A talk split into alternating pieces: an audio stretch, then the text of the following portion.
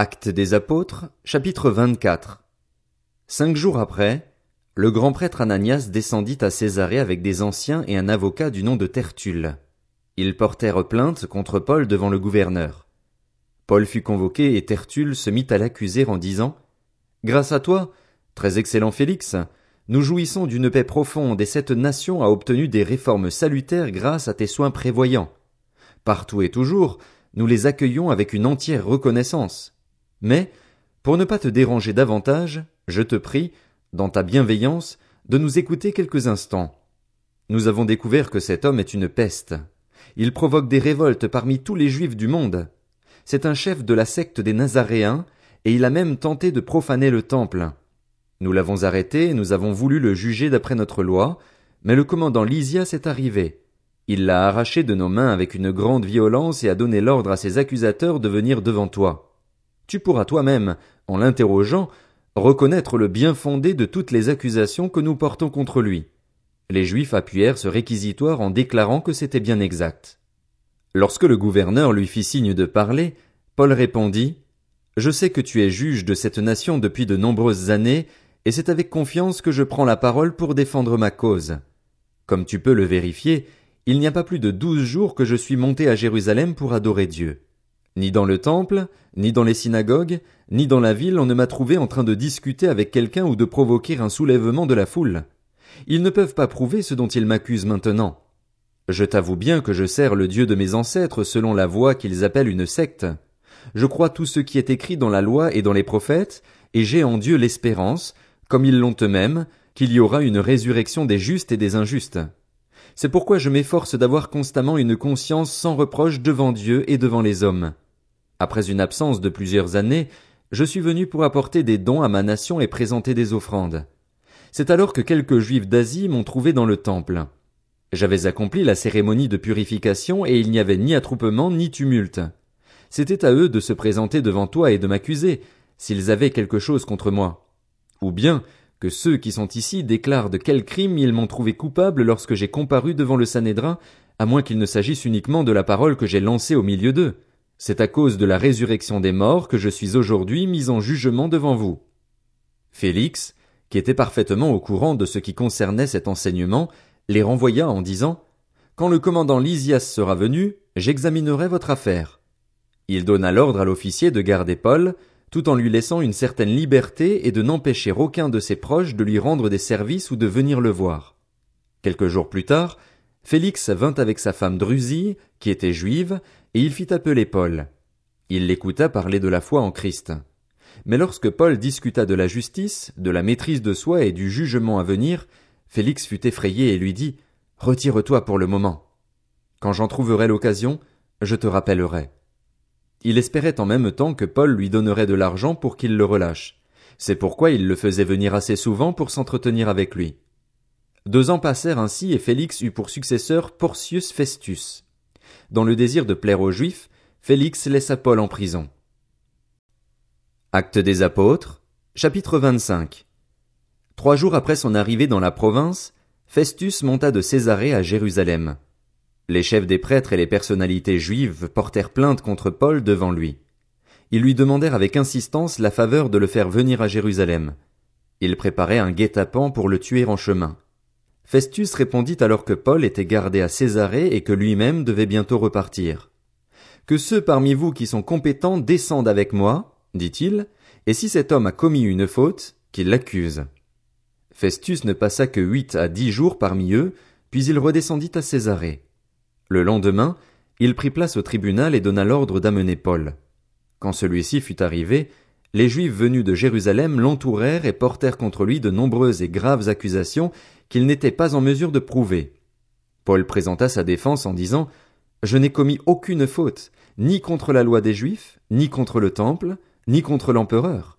Dans le désir de plaire aux Juifs, Festus répondit à Paul Acceptes-tu de monter à Jérusalem pour y être jugé sur cette affaire en ma présence? Paul dit C'est devant le tribunal de l'empereur que je comparais, et c'est là que je dois être jugé. Je n'ai fait aucun tort aux Juifs, comme tu le sais très bien.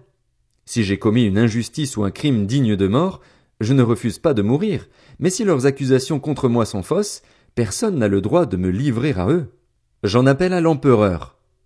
Alors Festus répondit, après délibération avec le conseil, Tu en as appelé à l'empereur, tu iras devant l'empereur. Quelques jours plus tard, le roi Agrippa et Bérénice arrivèrent à Césarée pour saluer Festus. Comme il passait là plusieurs jours, Festus exposa le cas de Paul au roi et dit, Il y a ici un homme que Félix a laissé en prison. Lorsque j'étais à Jérusalem, les chefs des prêtres et les anciens des Juifs ont porté plainte contre lui en demandant sa condamnation. Je leur ai répondu que ce n'est pas la coutume des Romains de livrer un homme à la mort avant que l'accusé n'ait été confronté avec ses accusateurs et qu'il n'ait eu l'occasion de se défendre contre leurs accusations.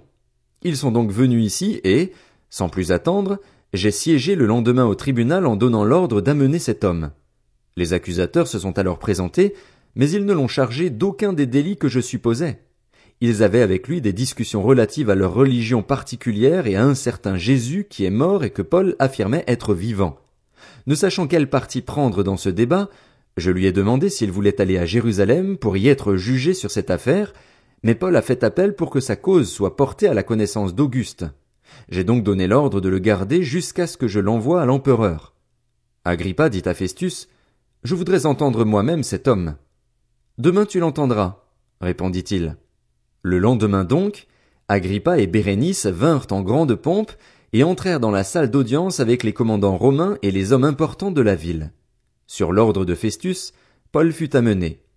Alors Festus dit, Roi Agrippa, et vous tous qui êtes présents avec nous, vous voyez cet homme au sujet duquel toute la foule des Juifs s'est adressée à moi, tant à Jérusalem qu'ici, en criant qu'il ne devait plus vivre. Or, pour ma part, j'ai constaté qu'il n'a rien fait qui mérite la mort. Mais comme il en a appelé lui-même à Auguste, j'ai décidé de le faire partir. Cependant, je n'ai rien de précis à écrire à l'empereur sur son compte. C'est pourquoi je l'ai fait comparaître devant vous et surtout devant toi, roi Agrippa, afin d'avoir quelque chose à écrire après cet interrogatoire. En effet, il me semble absurde d'envoyer un prisonnier sans indiquer de quoi on l'accuse. Acte des apôtres, chapitre 26. Agrippa dit à Paul, Il t'est permis de parler pour ta défense. Paul tendit la main et plaida sa cause ainsi, Je m'estime heureux, roi Agrippa, d'avoir aujourd'hui à me défendre devant toi de toutes les accusations portées contre moi par des Juifs, car tu connais parfaitement leurs coutumes et leurs discussions. Je te prie donc de m'écouter avec patience. Comment je me suis comporté dès ma jeunesse, tous les Juifs le savent, puisque j'ai vécu dès le début au milieu de mon peuple à Jérusalem. Me connaissant depuis longtemps, ils savent, s'ils veulent bien en témoigner, que j'ai vécu en pharisien, selon le parti le plus strict de notre religion. Et maintenant je suis traduit en justice parce que j'espère en la promesse que Dieu a faite à nos ancêtres. Cette promesse, nos douze tribus espèrent en obtenir l'accomplissement en rendant nuit et jour avec ardeur un culte à Dieu.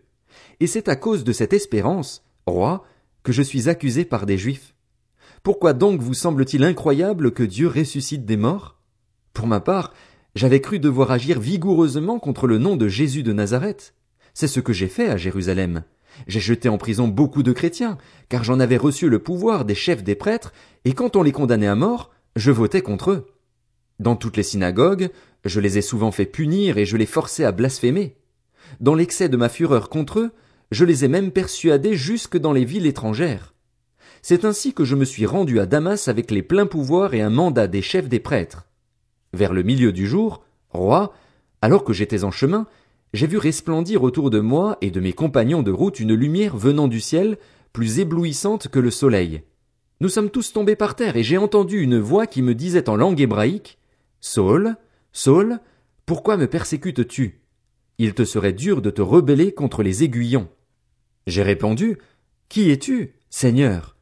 Et le Seigneur a dit, Je suis Jésus, celui que tu persécutes. Mais lève-toi et tiens-toi debout, car je te suis apparu pour faire de toi le serviteur et le témoin de ce que tu as vu et de ce que je te montrerai. Je t'ai choisi du milieu de ce peuple et des non-juifs, vers qui je t'envoie. Je t'envoie leur ouvrir les yeux pour qu'ils passent des ténèbres à la lumière et de la puissance de Satan à Dieu, pour qu'ils reçoivent, par la foi en moi, le pardon des péchés et une part d'héritage avec les saints. C'est pourquoi, roi Agrippa, je n'ai pas résisté à la vision céleste. Aux habitants de Damas d'abord, puis à ceux de Jérusalem, dans toute la Judée et aux non-juifs, j'ai annoncé qu'ils devaient se repentir et se tourner vers Dieu en adoptant une manière d'agir qui confirme leur changement d'attitude. Voilà pourquoi les Juifs m'ont arrêté dans le temple et ont essayé de me tuer.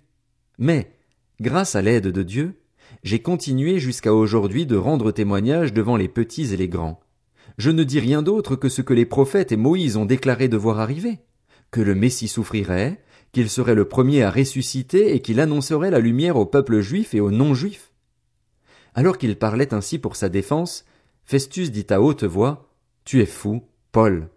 Ton grand savoir te fait déraisonner. Je ne suis pas fou, très excellent Festus, répliqua Paul. Ce sont au contraire des paroles de vérité et de bon sens que je prononce. Le roi est au courant de ces faits, et je lui en parle librement car je suis persuadé qu'il n'en ignore rien. En effet, ce n'est pas en cachette que cela s'est passé. Crois-tu au prophète, roi Agrippa? Je sais que tu y crois. Agrippa dit à Paul, Tu vas bientôt me persuader de devenir chrétien. Paul répondit, que ce soit pour bientôt ou que ce soit pour plus tard, je prie Dieu que non seulement toi, mais encore tous ceux qui m'écoutent aujourd'hui, vous deveniez comme moi, à l'exception de ces chaînes. Quand Paul lui dit cela, le roi, le gouverneur, Bérénice et ceux qui étaient assis avec eux se levèrent et se retirèrent. Ils se disaient les uns aux autres, cet homme n'a rien fait qui mérite la mort ou la prison.